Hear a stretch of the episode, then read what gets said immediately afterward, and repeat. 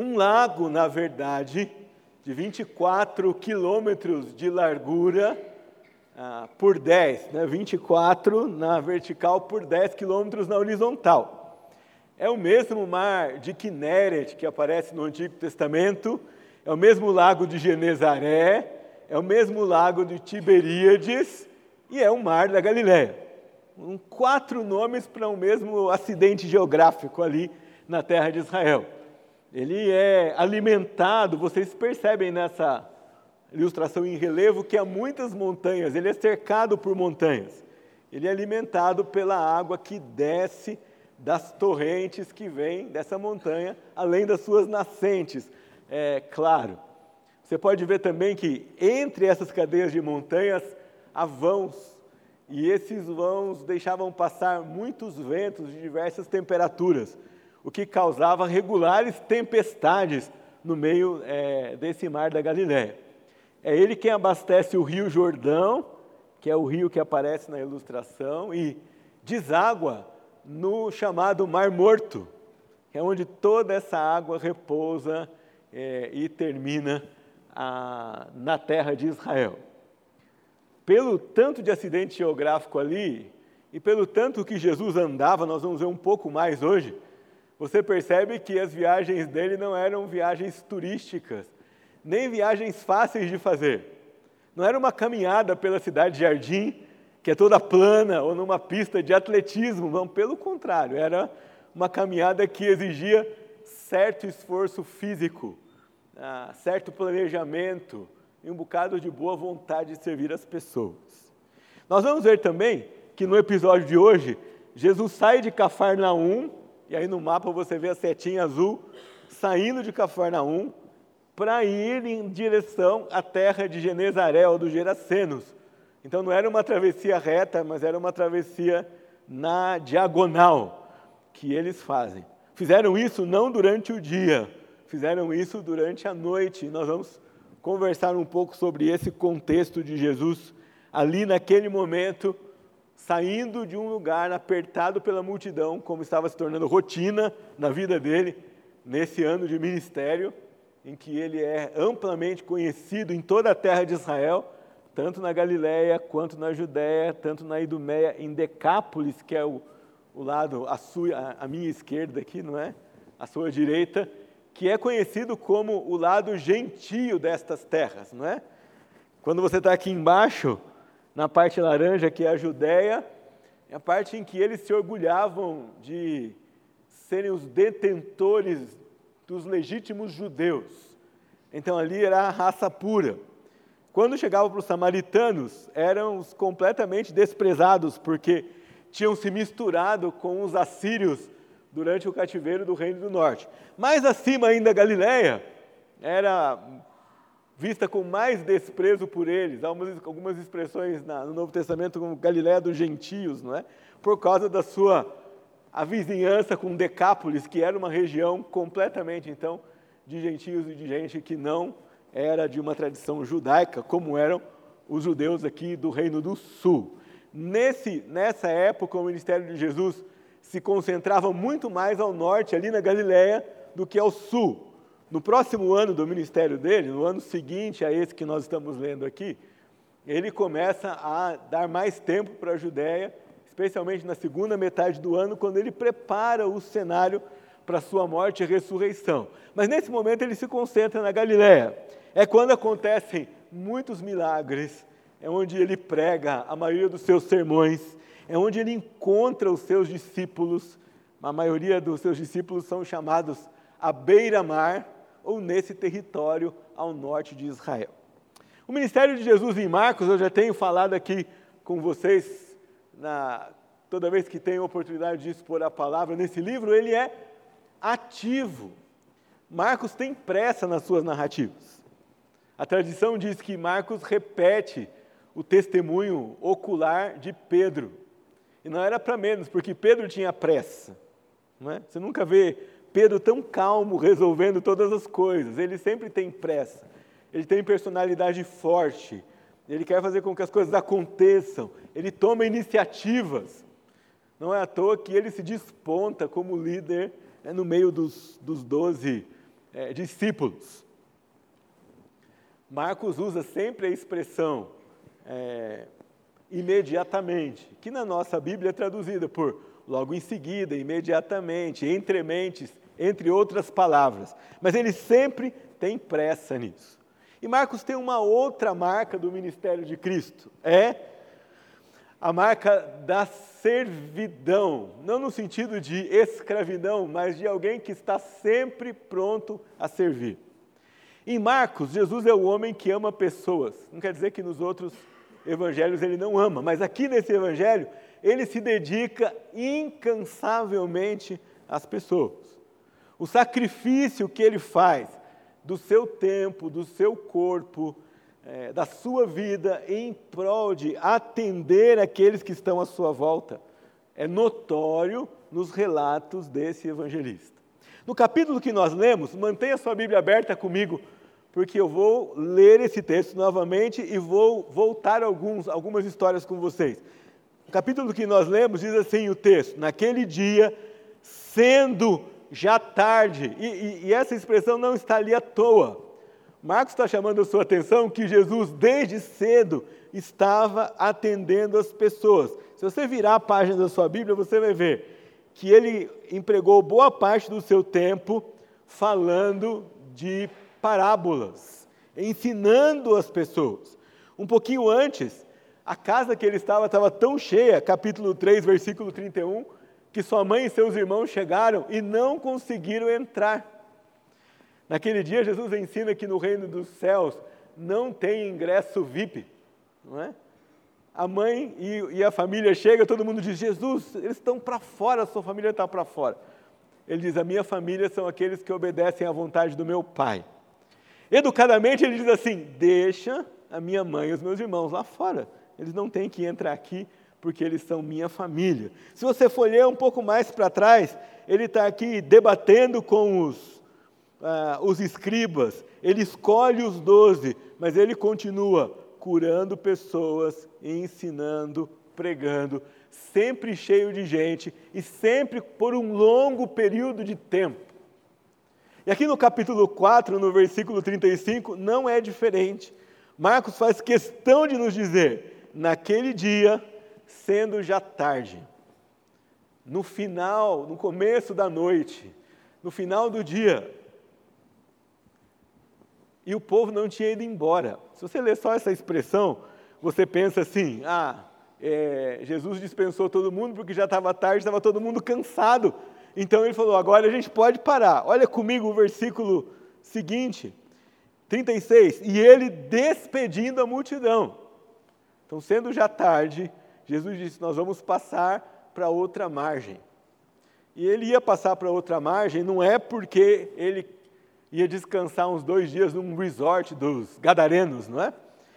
Logo que ele passa para outra margem, assim que ele desembarca, ele já começa mais uma vez trabalhar, libertar pessoas e pregar o Evangelho, ainda que num contexto de rejeição. Veja que, mesmo na hora que ele vai parar, a multidão está à sua volta e não tinha, não tinha jeito de sair daquela multidão a não ser entrando naquele barquinho preparado para ele. Jesus estava ensinando essa multidão sobre um reino com um rei soberano, um rei que governa, mas também um rei que serve. Não um rei tirano que é servido dos seus súditos, mas que governa por meio de guiar os seus súditos pelo caminho correto e atender-lhes às necessidades.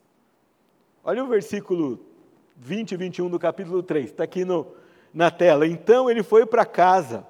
Não obstante, a multidão afluiu de novo, de tal modo que nem podiam comer. Não tinha nem hora de almoço, hein? E quando os parentes de Jesus ouviram isto, olha a expressão, saíram para o prender porque dizia, está fora de si. Não é? Contexto de bastante convicção de Cristo a respeito daquilo que ele fazia também. Não era uma decisão inconsequente, não era uma decisão de última hora, uma casualidade, ai, não vai dar tempo de comer, então nós não vamos comer. Não era uma decisão consciente de que nós vamos servir as pessoas antes de qualquer outra coisa. aqueles que não andavam perto dele não entendiam. Me chamou, me chamou muita atenção esse relato de Marcos, que os seus parentes, ouvindo isso, queriam prender, queriam impedi-lo de continuar fazendo o que ele estava fazendo. Porque diziam, está fora de si. Não é? Isso não é coisa que se faça, não é possível um negócio desse. Mas ele continuava fazendo da mesma forma, movido pela convicção de que a sua missão era servir pessoas e de que o seu reino, como expressa Paulo, não era feito nem de comida, nem de bebida, mas feito de vida, feito de justiça e feito de alegria do Espírito Santo. Mar da Galiléia é um cenário importante na vida de Jesus Cristo. Ele faz muitas coisas em torno daquele mar. É tão importante que quatro dos seus discípulos, que são pilares do colégio apostólico, são chamados à beira-mar são chamados na beira desse lago. Os quatro, Pedro, André, Tiago e João, eram ali meio que sócios, não é? Na companhia de pesca Boas Novas de Zebedeu. Certo? Não era, eles não tinham só um barquinho, eles tinham vários barcos e tinham um negócio de pesca até que rentável. Jesus passa por esses homens ali e chama aqueles quatro. No Mar da Galileia, vários milagres acontecem. Tendo o Mar da Galileia como fundo, Jesus prega e ensina multidões. E o mar era meio que um recurso importante, porque se as multidões tentavam apertar Jesus e se ele não tinha espaço mais para se locomover, então ele fugia para o mar. Alguns comentaristas vão dizer que, inclusive, essa estratégia de navegar durante a noite no mar era porque à noite que as prisões aconteciam. Se os próprios parentes de Jesus queriam detê-lo, imagine os seus opositores. Lá no meio do mar, isso não seria possível. Ele usa de estratégia para não para impedir coisas que não deveriam acontecer naquele momento. Olha o que diz Marcos 3:7, para você entender o papel de Jesus ali e como o mar da Galiléia era importante. Retirou-se Jesus com seus discípulos para os lados do mar e seguiu da Galiléia uma grande multidão também da Judéia.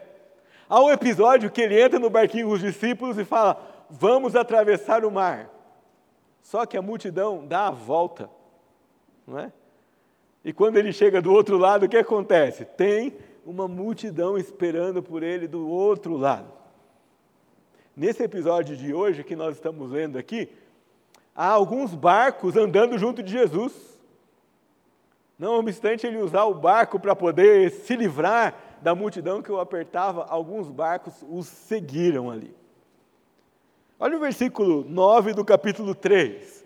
Então Jesus recomendou aos seus discípulos que sempre lhe tivessem pronto um barquinho, por causa da multidão, a fim de não o comprimirem era um recurso estratégico de logística, de descanso, de não é, ser impedido de fazer o seu trabalho ali naquele lugar.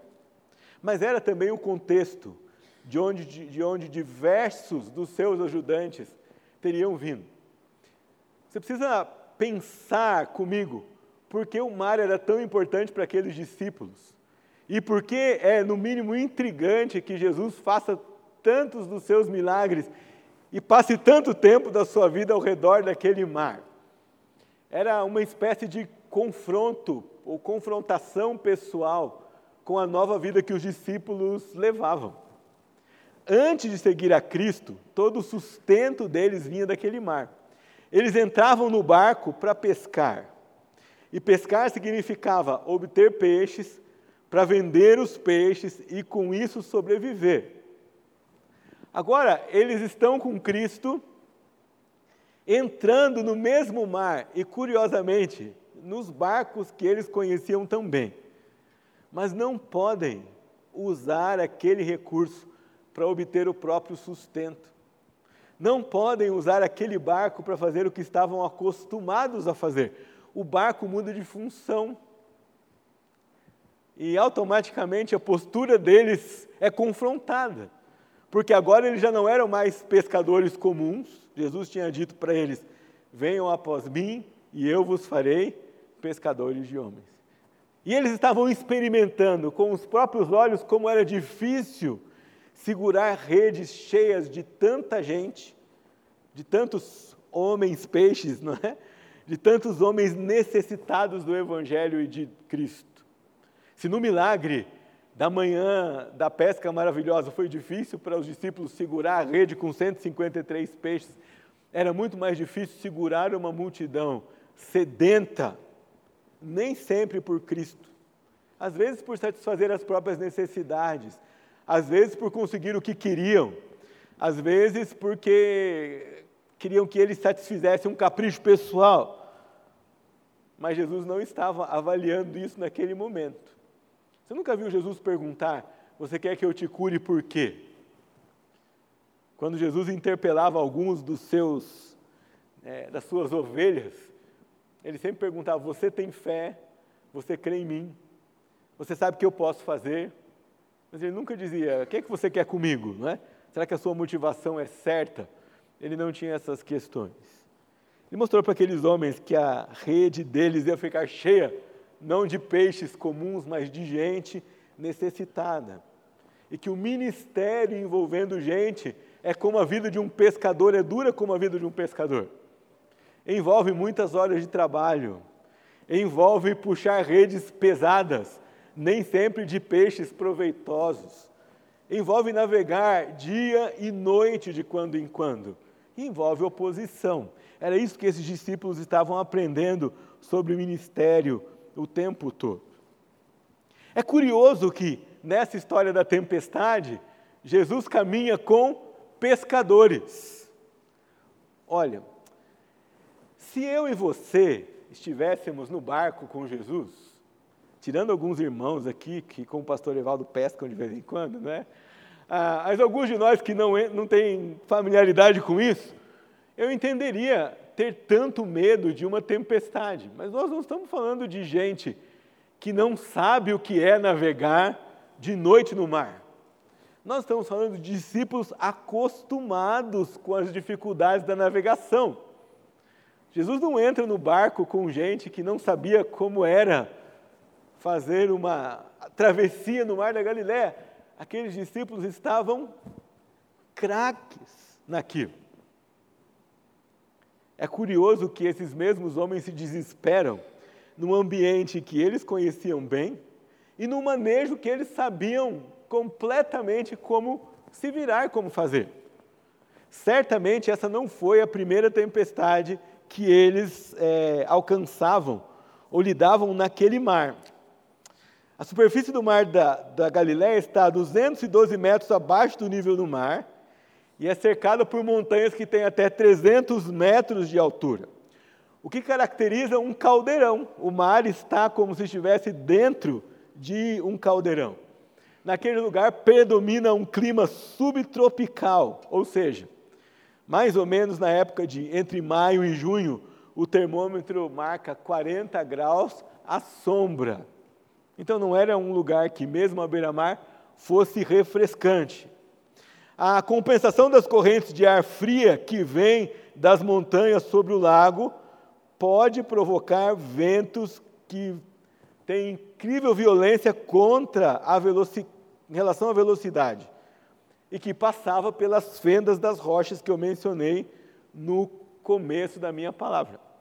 Os pescadores daquela região temiam muito as tempestades, porque não era possível prever quando as tempestades iam acontecer. Mas era sabido que as tempestades aconteceriam.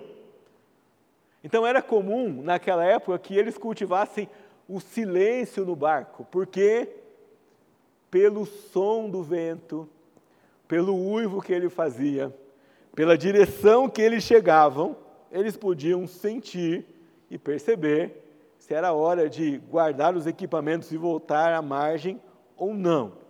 Então veja, a tempestade era imprevisível, mas não era surpreendente.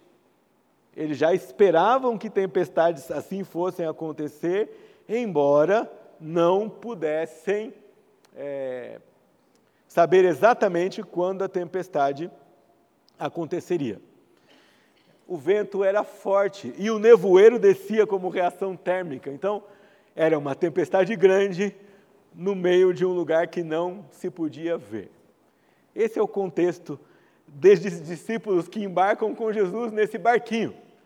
Já era tarde, tinham passado o dia todo atendendo gente, despediram a multidão, e uma multidão insistente. Eu imagino que essa multidão não ia embora quando eles diziam assim: Jesus vai entrar no barco e não vai continuar. Eu acho que o povo continuava ali vendo se Jesus ia entrar no barco mesmo. E talvez, onde eles alcançassem o pé, iam atrás do barco de Jesus, com Jesus. Uma outra frase no texto que deve chamar a sua atenção. Olhe de novo comigo no versículo 36. E eles, despedindo a multidão, o levaram assim como estava. Ou seja, Jesus não faz nenhuma preparação para ir no barco. Dá até entender para você e para mim que, tão cansado e tão exausto como ele estava, pegaram pelo braço e o colocaram no barco. Não dá tempo de falar com ninguém, não dá tempo de colocar sandálias, não dá tempo de pegar a, a sua sacola, nós vamos e nós vamos agora. A gente tem que sair daqui nesse momento. Sugere um pouco de pressa do jeito que Jesus estava, cansado como estava, querendo falar com as pessoas como estava, exausto como estava, o colocaram no barco. Diz o texto então, começaram a sua navegação de passar a outra margem, e outros barcos o seguiam. O texto não menciona quantos, mas mostra para você e para mim a, a obstinação daquela multidão insistente que nem mesmo quando Jesus precisa descansar ou precisa se isolar no barquinho com seus discípulos, o deixam tranquilo. Vão juntos com ele.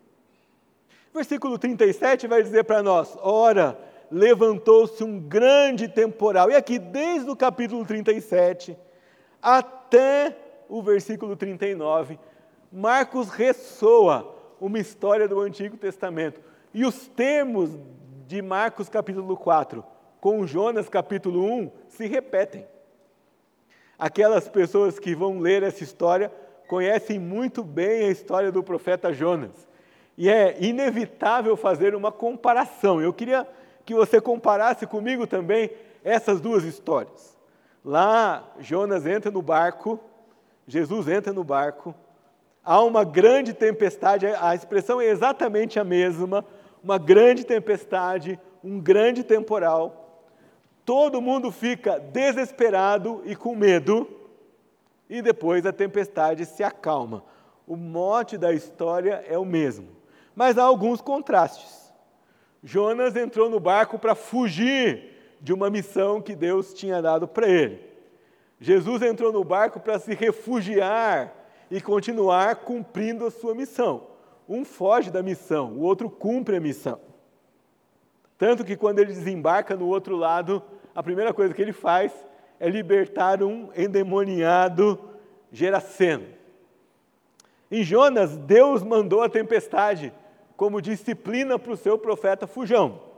Em Marcos, Jesus, o Deus homem, tinha pleno controle da tempestade. Tanto que ele dorme enquanto o barco quase vai a pique.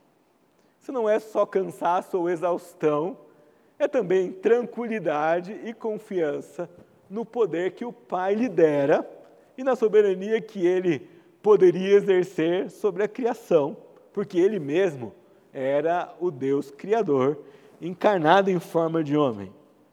Jonas foi acordado pelos marinheiros para ajudar no salvamento. Será que você não se importa? Os marinheiros diziam: Jonas, nós estamos morrendo, você tem que ajudar a gente a desocupar o barco, você não pode ficar aqui dormindo. Você tem que orar para o seu Deus, você tem que fazer alguma coisa.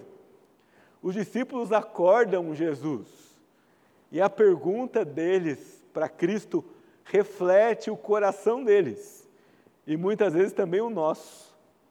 O que eles perguntam para Jesus? O Senhor está dormindo? O Senhor não se importa que nós morramos? Será que o Senhor não está vendo que nós vamos morrer? Será que o Senhor não percebe? Nós vamos todos morrer e o Senhor continua dormindo?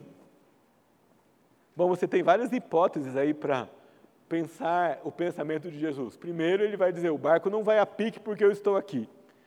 Segundo, ele podia dizer: se o barco for a pique e todo mundo morrer, eu vou ressuscitar todo mundo.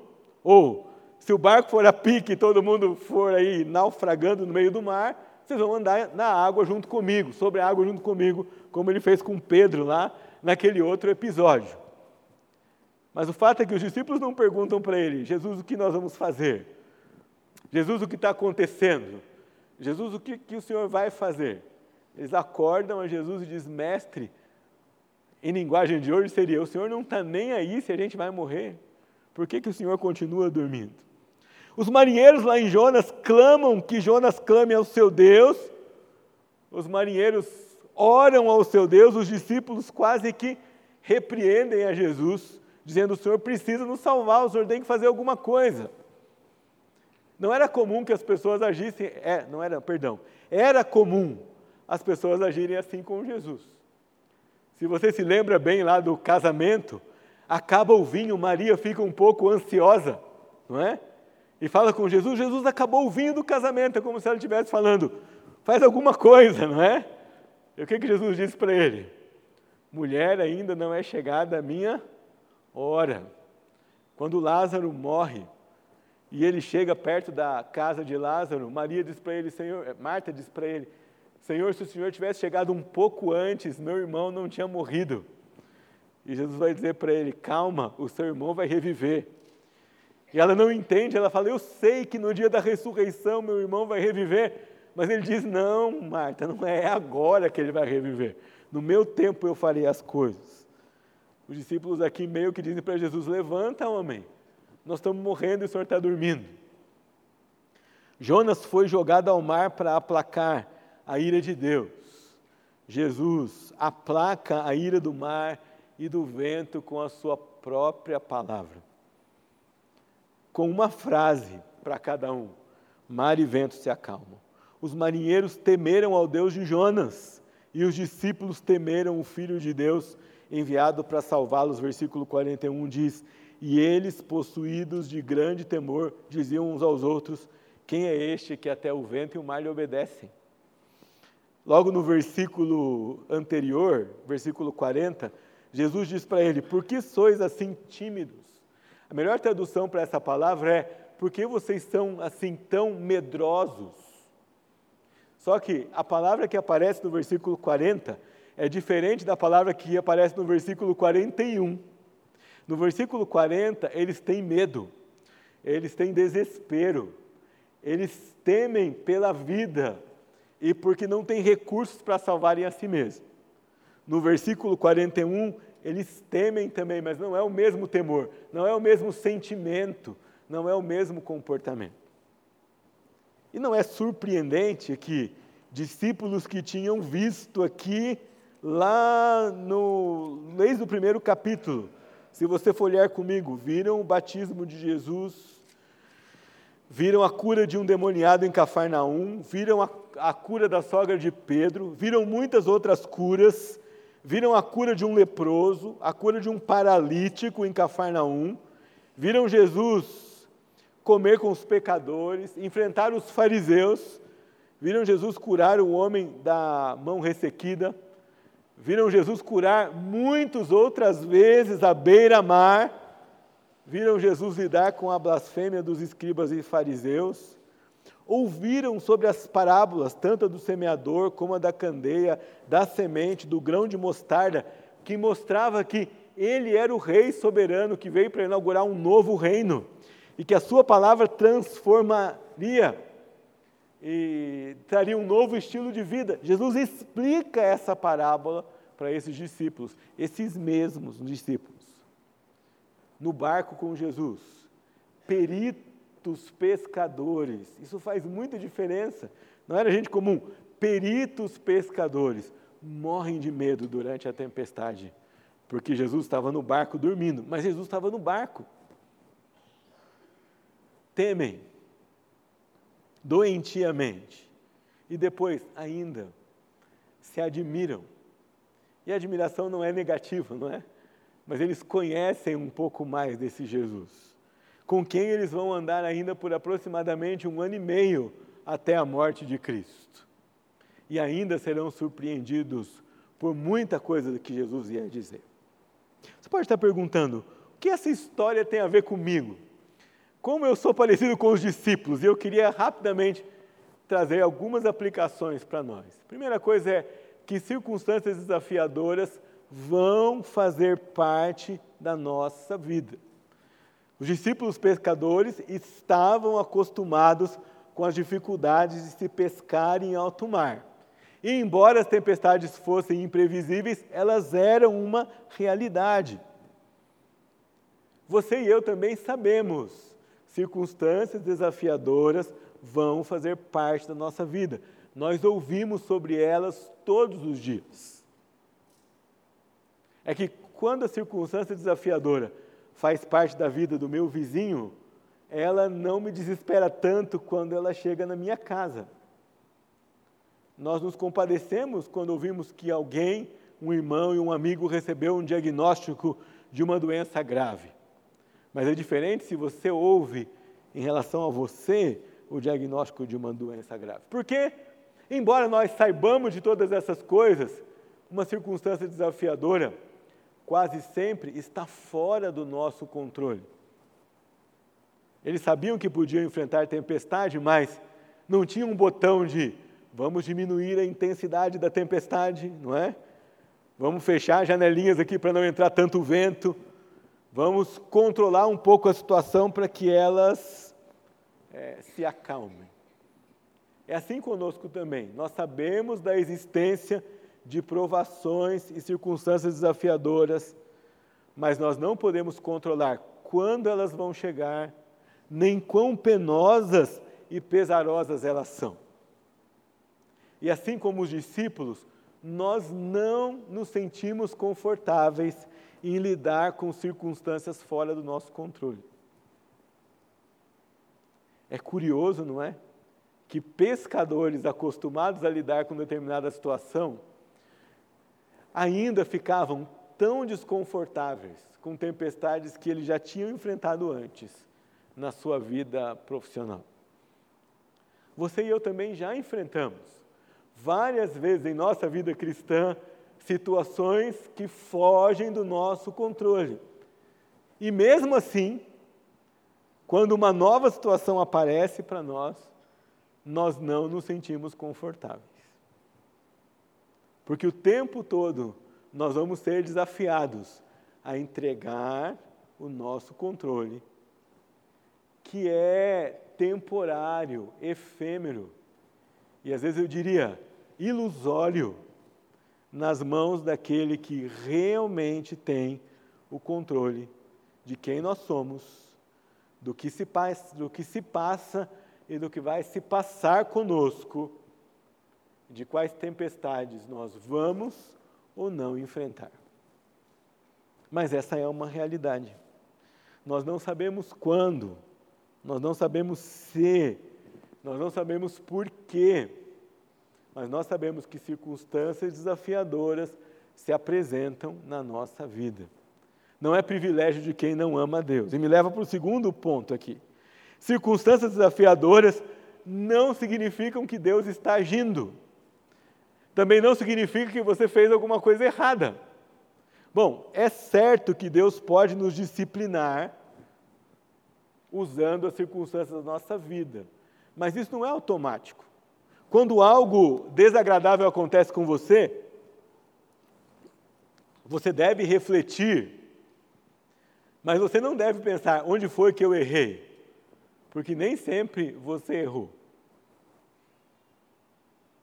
Jesus estava no barco e mesmo assim houve grande tempestade a ponto de o barco quase afundar. Mas Jesus estava lá, dormindo. Eu queria que, que você pensasse: é melhor estar num barco com Jesus dormindo do que estar num barco sem Jesus. É melhor estar no barco no meio da tempestade com Jesus dormindo do que estar num barco sem Jesus quando tudo está calmo. Ele está conosco, mesmo quando parece que não está. Mesmo quando nós temos vontade de perguntar, não se dá que morramos, podes assim dormir? Estamos no mundo da descendência de Adão, e como moradores do mundo de Adão, estamos sujeitos a qualquer circunstância que qualquer filho de Adão está. Enquanto vivemos aqui, estaremos sujeitos a isso. Pastor, mas nós já ouvimos histórias em momentos em que Deus livrou os seus filhos de uma circunstância natural que afligia todo mundo, não aconteceu nada com os crentes.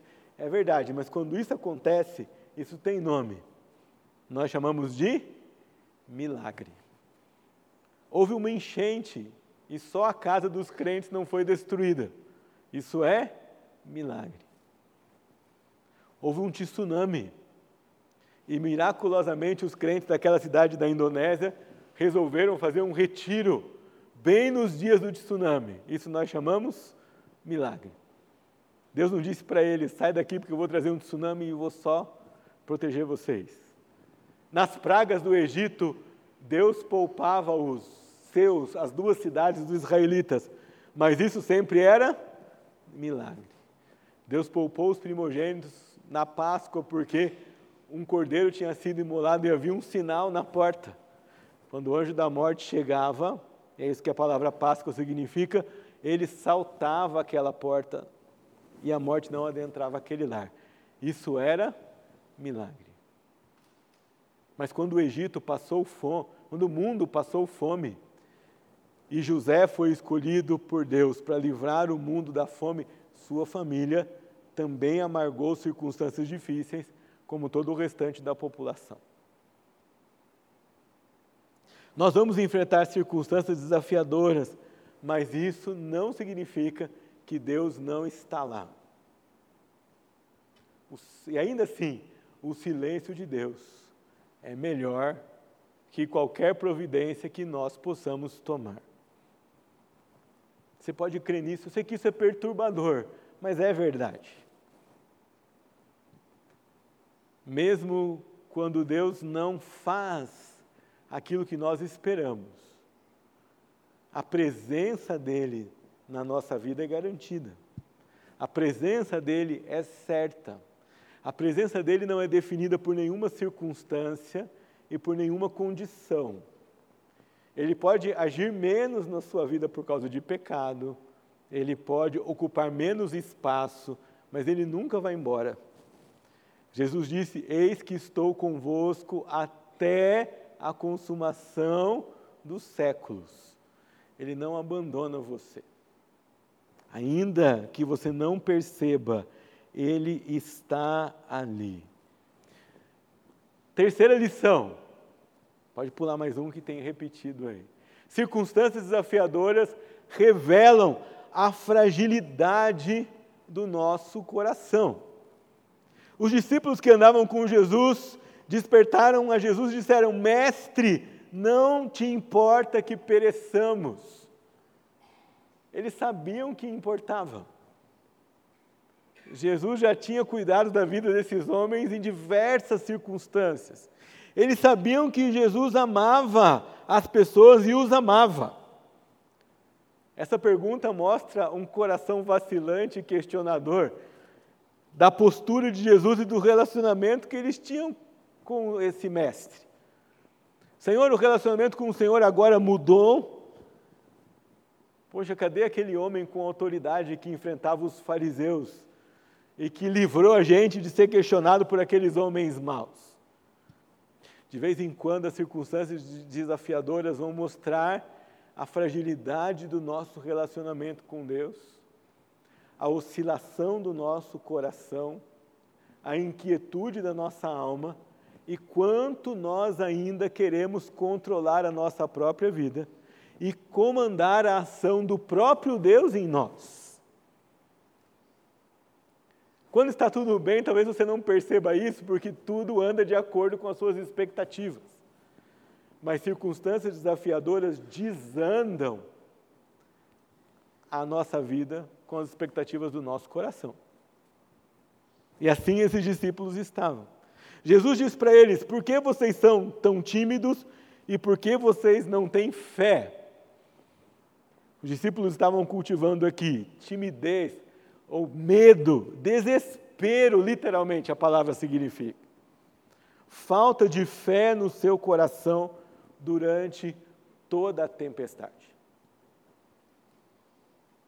O que deve cultivar a fé no seu coração não são as evidências que Deus dá para você de quem Ele é durante uma circunstância desafiadora, mas é a palavra dele que garante para você quem Ele é em todo o tempo. O salmista no Salmo 23 diz assim: Quando eu andar, hoje eu falei para a minha classe de manhã, nas nossas traduções mais tradicionais, parece que a gente não vai andar, não é? Ainda que eu ande, dá uma esperança de que esse dia não vai chegar. Mas o hebraico diz: quando eu andar por um vale escuro como a morte, não temerei mal nenhum. E diz que porque o Senhor vai acender um holofote no meio do vale? Não. Salmista diz: porque tu estás comigo, a tua vara e o teu cajado me consolam no vale escuro como a morte, que é o vale da sombra da morte. A tua vara espanta o inimigo que se aproveita da minha fragilidade num vale escuro como a morte, e o teu cajado me guia, não me deixando fazer escolhas erradas. Durante uma circunstância difícil, observe o seu coração, porque nesses momentos você pode conhecer quais são as virtudes, quais são as partes do fruto do Espírito, quais são as atitudes que você precisa corrigir no seu coração. Mas, finalmente, circunstâncias desafiadoras nos levam a conhecer melhor o Senhor. Jesus se levanta e, com uma palavra, ele diz: Vento, fique calmo, tempestade, se aquiete. Parece que ele estava falando com pessoas. A, a, postura de Jesus aqui é a mesma que ele tinha com os demônios, né? com os espíritos maus. Mas como Senhor de todos os espíritos e de todos os fenômenos naturais, ele ordena a sua criação. Fique quieto e fique mudo. O que aconteceu? Os discípulos ficaram possuídos de grande temor. Isso não é negativo. Agora sim, a palavra temor aqui significa reverência e maravilhamento. É como se ele dissesse assim: Uau, olha com quem nós estamos andando. Sim, eu esperava que a essa altura eles não se admirassem ainda, porque eles já tinham visto Jesus fazer tantas coisas. Mas não é negativo, é positivo. Eles temeram ao Senhor. Essa palavrinha temor aqui implica reverência, prostração, submissão, relacionamento. E essa pergunta de admiração reflete essa paralisação frágil de quem é esse que nós não conhecemos? Olha com quem a gente anda. Com alguém que controla tudo, inclusive os ventos e as tempestades. Eles reconheceram a soberania de Cristo diante do incontrolável. Nós temos um privilégio adicional aos discípulos, porque além de todos os milagres registrados no Evangelho, nós temos todo o ensinamento apostólico sobre Jesus e sobre o que Jesus faz.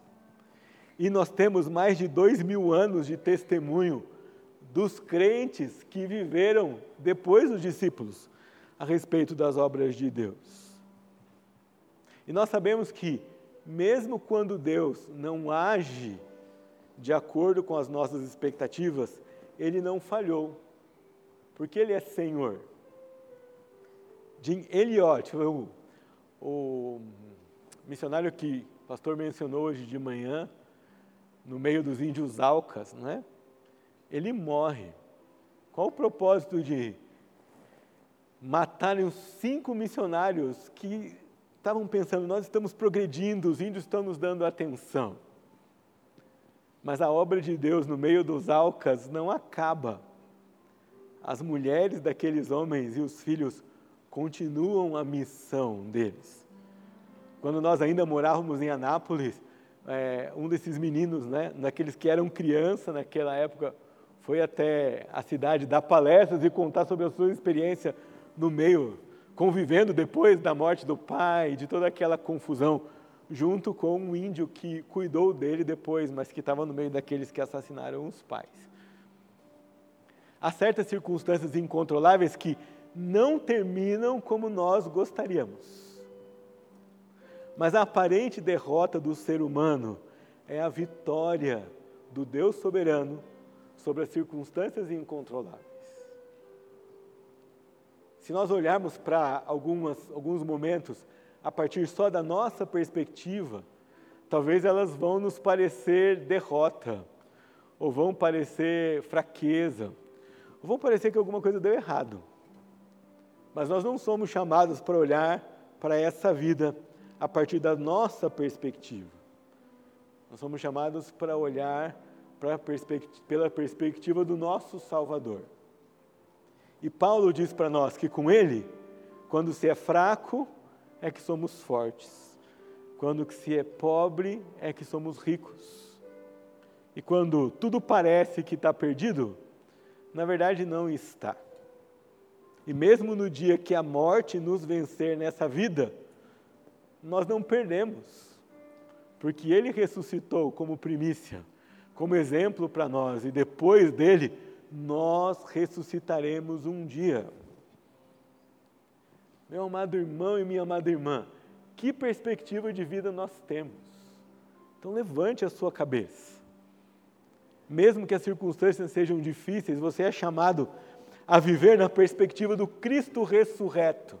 E com Cristo ressurreto, ainda que meu corpo se apodreça, ainda que meus bens sejam consumidos, ainda que eu não tenha nenhum motivo ao redor da minha vida para dizer, oba, tudo está dando certo, eu posso me alegrar no Senhor e eu posso viver em paz, porque Ele está comigo. E a minha vida não termina aqui. Nossa vida pode ser muito transformada, nosso dia a dia pode ser muito mais significativo se nós vivermos com os olhos neste Jesus e não com os olhos em outras coisas. Você pode triunfar nas circunstâncias incontroláveis que se abaterem sobre você. E se nós abríssemos aqui uma lista, elas são tantas, não são? Doenças que nós não queríamos ter, perdas que nós não queremos lidar, pessoas que nós não conseguimos engolir, gente que decepcionou e traiu a gente, e nós temos que conviver com eles, com essas pessoas. Planos que deram errado, coisas que não funcionam de acordo com as nossas expectativas, promoções que nós não conseguimos, concursos que nós não passamos. Podia aqui ficar mais um tempão fazendo com vocês uma lista enorme de circunstâncias que nós podemos olhar para Jesus e dizer: será que o Senhor está dormindo? Será que o Senhor não está vendo? Não é? Aquele meu colega lá de cursinho que nem estuda, passou na faculdade que eu queria e eu que estou ralando aqui não passei. Será que o senhor não enxerga essas coisas aqui comigo? Mas eu preciso dizer para você, a palavra nos exorta a olhar para Ele, para o que Ele é e não para o que Ele faz. Eu mencionei já hoje de manhã, mas eu queria terminar mencionando isso de novo.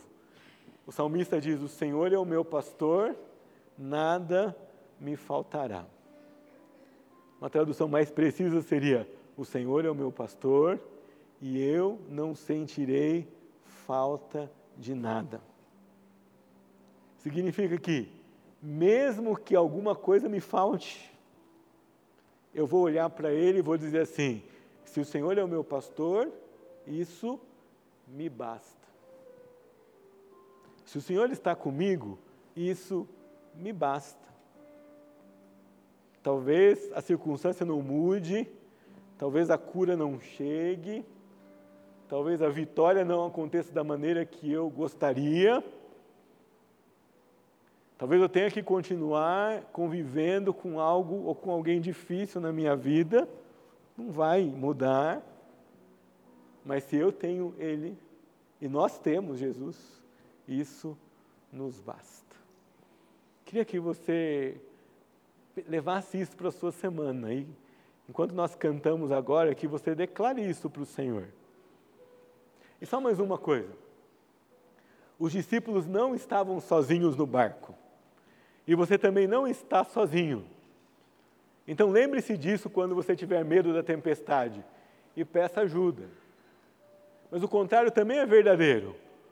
Observe os irmãos que estão com medo da tempestade e não os julgue, não os repreenda, mas põe a mão no ombro deles e diga para eles: lembre esses irmãos, olhe para Jesus, ele está no barco conosco.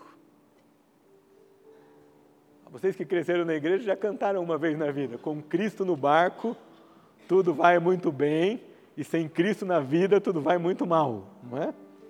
Com Ele, nós vamos caminhar, mesmo no meio de circunstâncias difíceis. Vamos ficar em pé, vamos louvar ao Senhor.